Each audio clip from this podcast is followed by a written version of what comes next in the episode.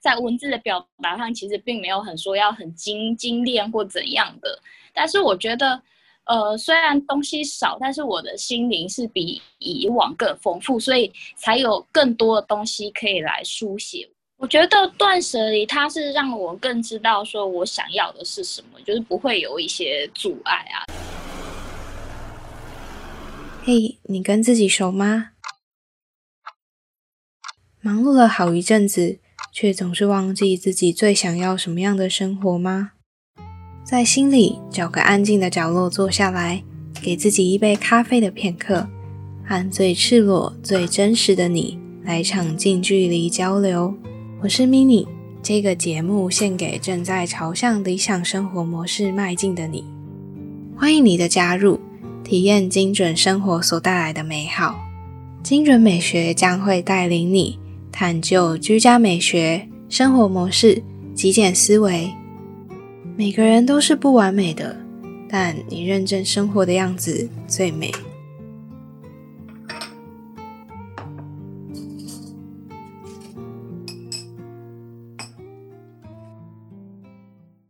嗨，你好，我是 mini，陪你一起打造理想起居。这集是极简橱窗系列，会聊到极简主义的话题。不定期会邀请其他来宾来分享关极简主义的知识。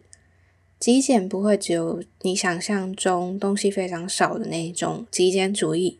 从这里呢，你还可以听到如何让生活更聚焦的极简思维。这一集的来宾呢，可能很多人都在 IG 上看过他，有些极简主义者应该都有，呃，多少会看到他的贴文。那他就是 Cousin。我对 Cassie 的第一次印象是在 IG 上，原本我就有在追踪他，是在无意间的时候滑到有关于在讲折叠杯的贴文，那第一次对他的账号啊分享的照片，第一印象是觉得很日系，然后东西排列的很整齐又很简约的感觉，他家简直就是无印良品的代表吧，展示店的感觉。那我会想要邀请他的契机，是因为那时候刚好看到他在聊折叠杯的使用评价。我那时候正在观望环保折叠杯这个东西。那，呃，没错，我就是一个不折不扣的环保人。后续我在他贴文留言之中，他给我的回复也有一种亲切感吧。又加上后来辗转知道他是一位编辑，和我过去的背景非常相似。所以我就呃想要邀约他上节目。对我来说 c a s i n 应该算是呃很前辈的极简主义者了啦。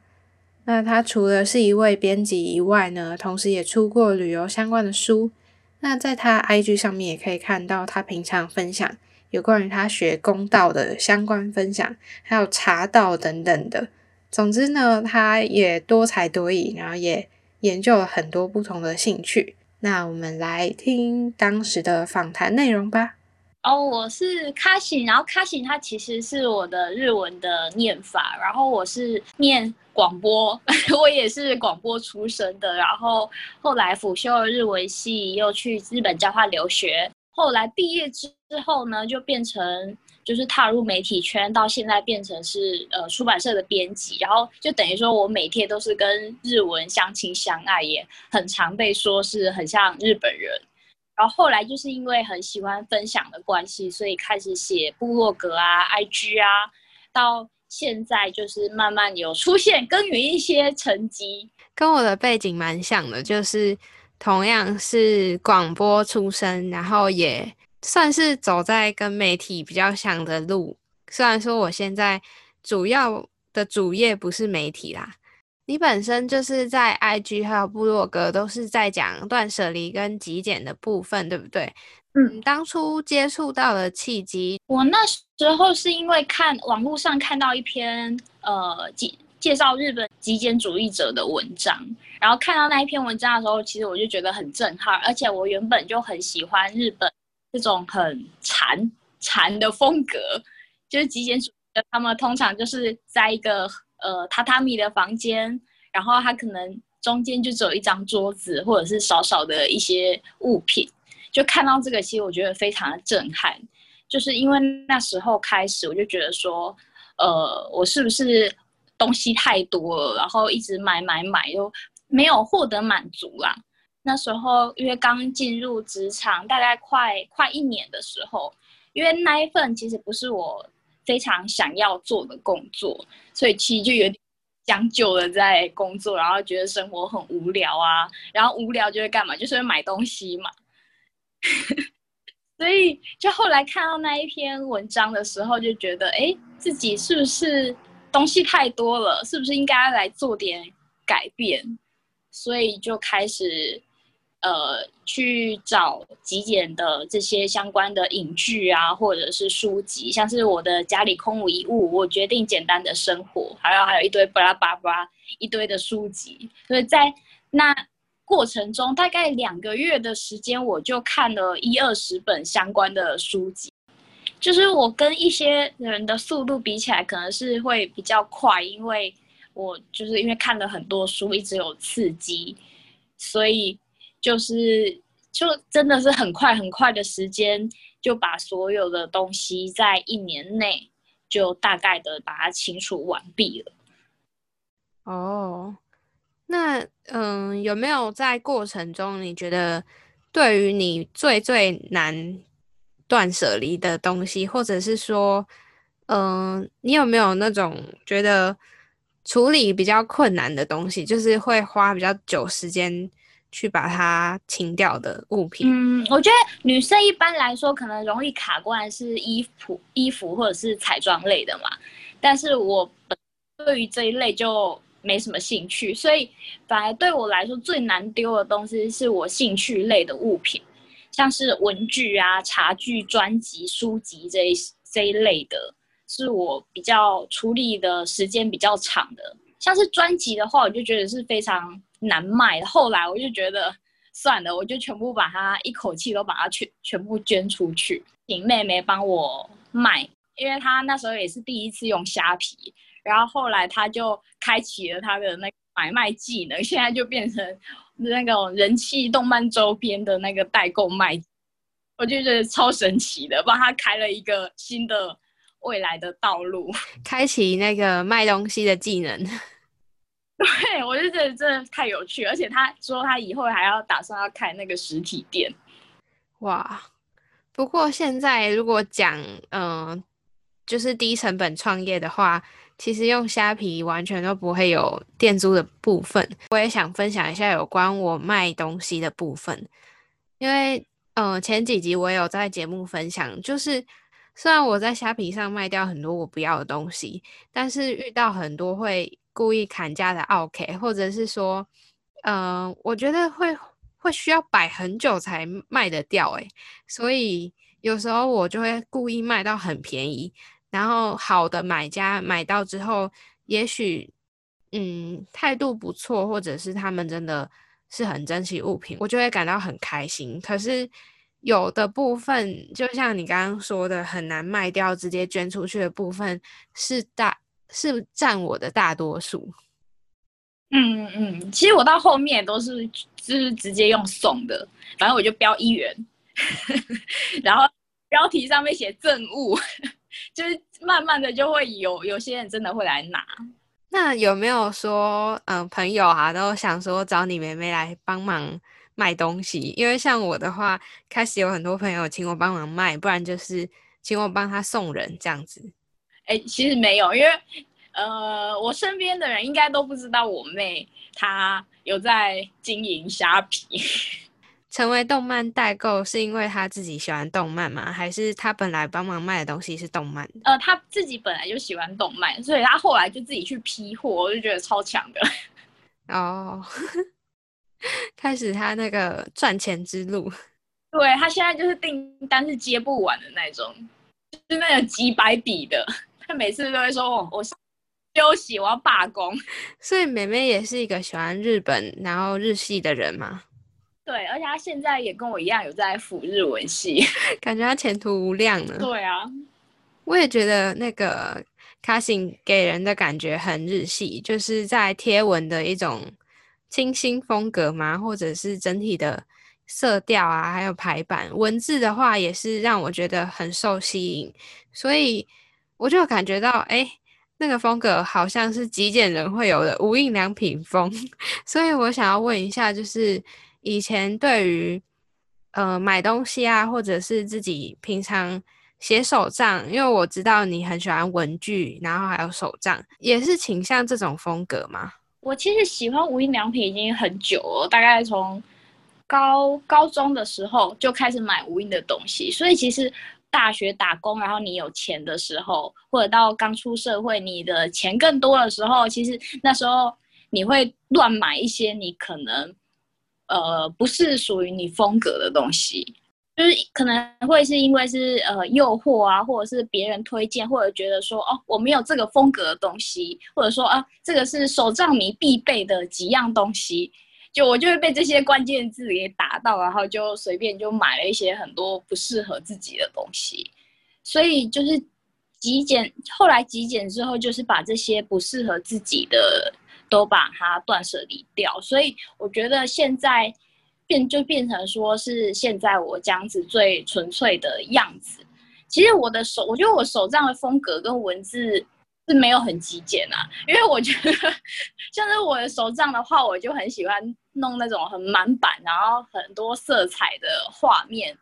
或者是在写一些部落格或呃文字的时候，其实我文字量是很多的。就我觉得在文字的表达上，其实并没有很说要很精精炼或怎样的，但是我觉得。呃，虽然东西少，但是我的心灵是比以往更丰富，所以才有更多的东西可以来书写。文章的字数也会多。但是断舍离之后的，譬如文具或颜，嗯，或者是笔的颜色，并没有办法这么多。那你是怎么样去发挥，或者是怎么样去运用它们的？因为我以前也会喜欢写卡片，还是。嗯，写笔记的时候也会喜欢颜色标示的清楚，可是我就会发现，呃，如果我今天身边只有譬如两卷的纸胶带或者是一种图案的贴纸，然后要我用很满版的方式呈现，我就会觉得再怎么样都只有那几种图案而已，或者是要等到用完才换新的风格。我的话，像是我现在会写的话，我会选择用水彩。因为水彩你只要一盒就够了，然后它可以调配出很多的颜色。我觉得这也是一个一个方式，就是你用最简单的一些配备来制造出丰富的效果。我之前一阵子其实我把水彩断舍离掉，因为想说我一年都没有用了，但是我其实最近我又把它买回来了。纸胶带那些的，就是我觉得。比较在搭配上比较会有限制，但水彩的话，你只要有水彩，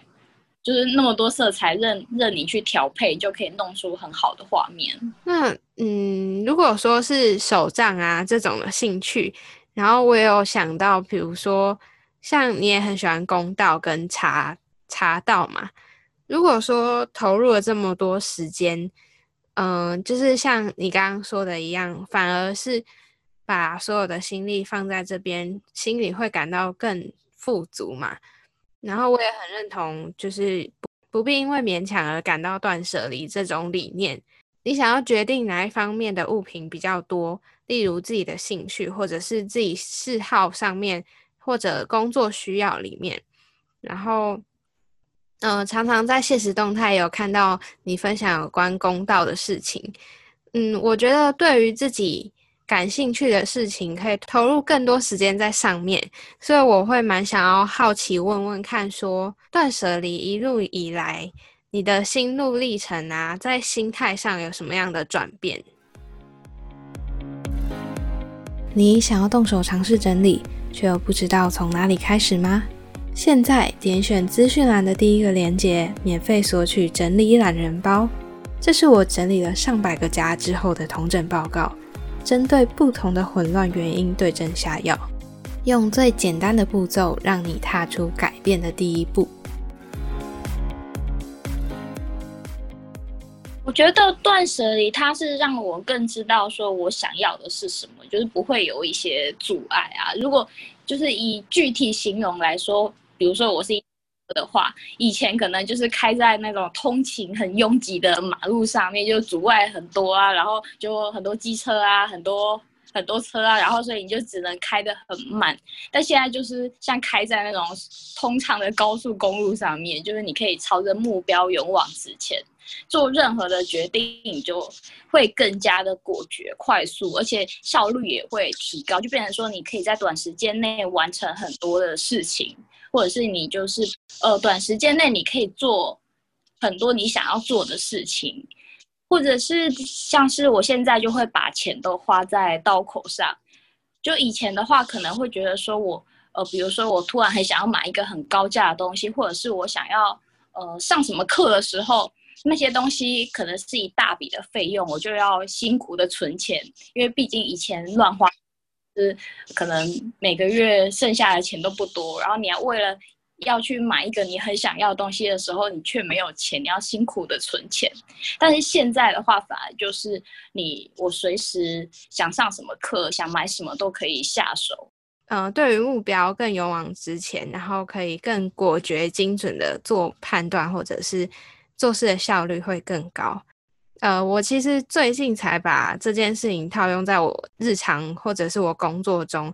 嗯，我自己觉得就是。很多人都有不同的理念，那我想要问，大部分很多人一定都会问的问题，就是对于极简前想要开始尝试的初学者有什么建议？从这边我想要再延伸其他的问题，就是说，如果是极简前、中、后的朋友们，你有不同阶段的建议吗？极简前的话，我觉得就是要从先不要。乱买东西开始，我觉得就是要赚那个进来的那个来源。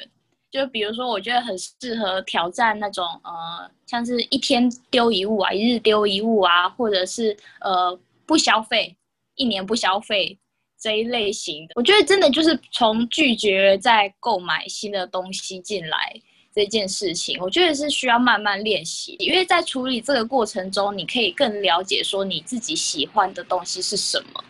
我觉得前期的话，就是你要开始，你要认识自己，然后到中期的话，其实你已经开始知道自己喜欢的东西是什么了，然后也比较不会有那个很强烈的购物欲。那样子的话，我就会比较建议，就是呃，你要买东西的时候要一进一出，或者是你在买东西，你要详细的记录说你为什么要买这个东西，买了之后的优点跟缺点是什么。呃，中期的时候，我觉得是你是可以买东西的，但是就是要非常审慎的在购物。然后另外这个时间点的话，我觉得可能因为你稍微有摸到自己的风格，也是一个汰换期吧，会有一个汰换期，就是你想把之前很丑的一些东西换成一个更符合你品味的。我觉得在中期的时候会有这个现象，会有那个替换的这个过程。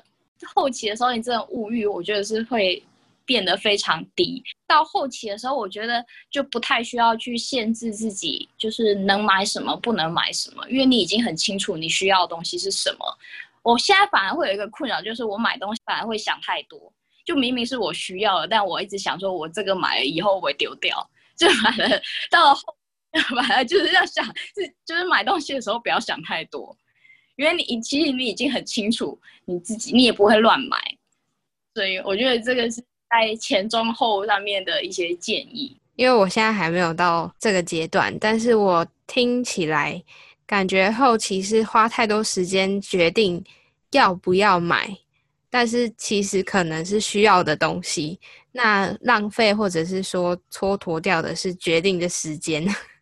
后期的时候真的是要不要再想那么多了，根本没有必要烦恼那些。身边的人一看到就会觉得，啊，你这样子不就是需要吗？或者是他会一针见血，就是说也用不了多久，那你到时候丢掉一样有呃使用到它的价值之类的。我觉得啦，那今天很谢谢你接受我们的访谈。如果对卡辛有兴趣的听众，可以在哪里找得到你？就是大家可以在我的 IG，我的 IG 账号是 K A S I N，然后斜哎不对底线一九九四。我的部落格的话是，虽然我最近比较少在更新，我的部落格名称叫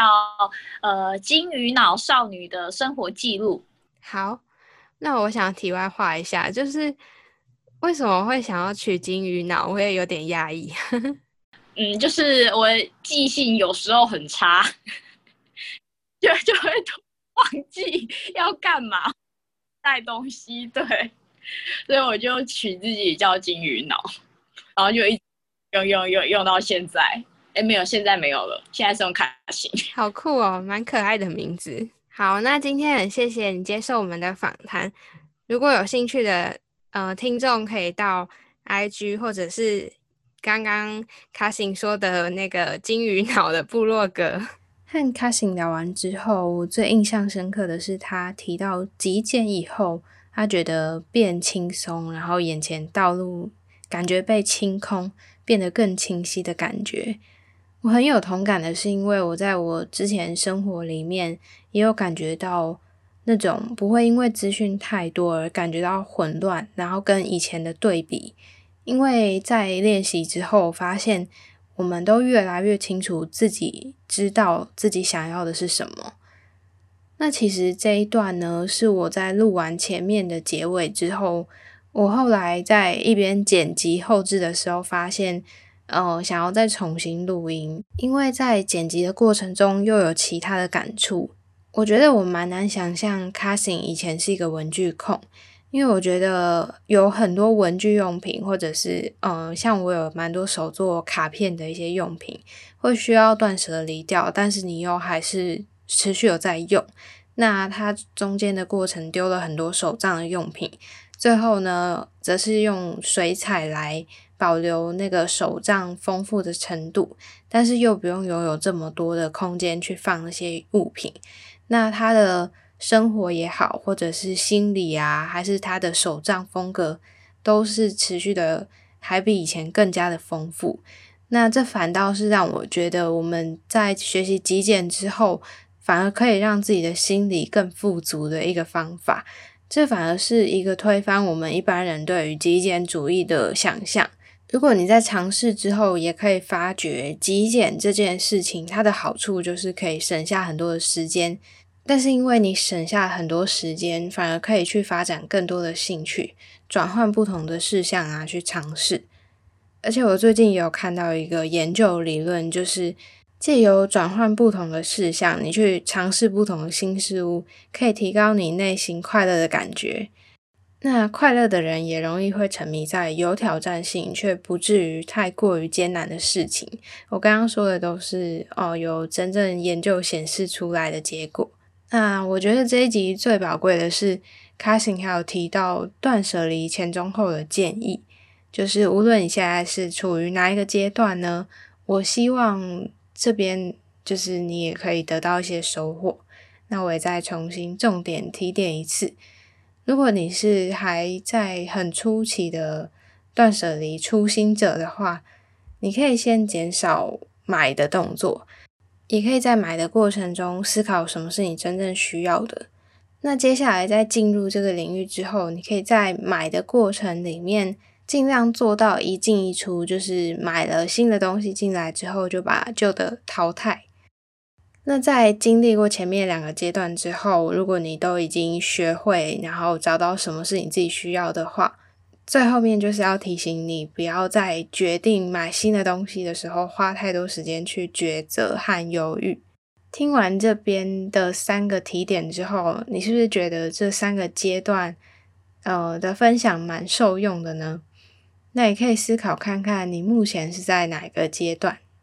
那这集节目到这里告一段落。如果有任何想法的话，也欢迎到 IG 跟呃用 email 跟我互动哦。我也很想听到有关于你的回馈，无论是有关于你听了节目有什么想法，或是你也想听什么样类型的分享，都欢迎跟我讲。